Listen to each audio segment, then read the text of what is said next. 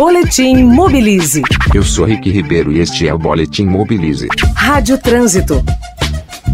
Olá.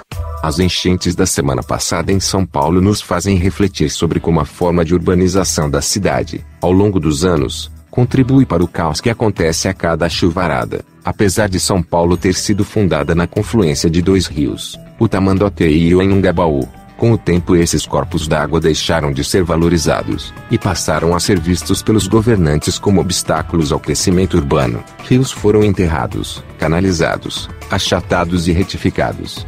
E suas várzeas, que são parte dos leitos, viraram loteamentos e avenidas. Em épocas de grandes chuvas, seguindo a natureza, os rios voltam a ocupar essas áreas, agora tomadas por casas, prédios e avenidas. Para piorar, existe a falta de educação de parte da população, que joga lixo e entulho nas ruas, além do excesso de concreto e asfalto na cidade, o que acaba acelerando a velocidade das águas e dos detritos que ela carrega. As enchentes se devem principalmente a uma série de decisões políticas e modelos ultrapassados de planejamento urbano de São Paulo, em vez de ampliar as marginais como foi feito há 10 anos. Talvez o caminho correto fosse a eliminação gradativa das pistas que ocupam as várzeas. Teríamos um belo parque linear, como previa o projeto do engenheiro Saturnino de Brito, 100 anos atrás. Felizmente, as cidades são obras inacabadas, que sempre podem ser corrigidas e melhoradas. Eu sou Rick Ribeiro e este é o Boletim Mobilize.